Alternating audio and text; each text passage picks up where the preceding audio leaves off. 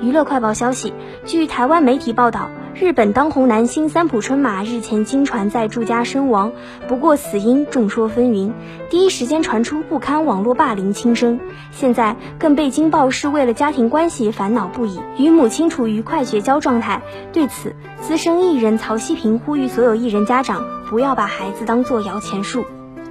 曹希平表示，看过许多三浦春马的作品和专访，发自内心认为他是个认真的艺人。只不过想退出演艺圈时，却屡遭母亲反对，导致长期压抑纠结在内心深处，最后走上绝路，让外界惋惜。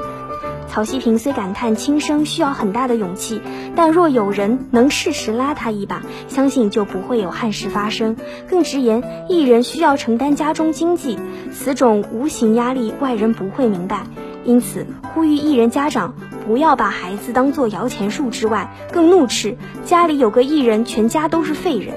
三浦春马一九九七年以童星之姿出道，演出电影《恋空》，创下极佳票房，将他的演艺事业推向巅峰。不过，近来原定要拍摄新剧《钱的尽头是爱情的开始》，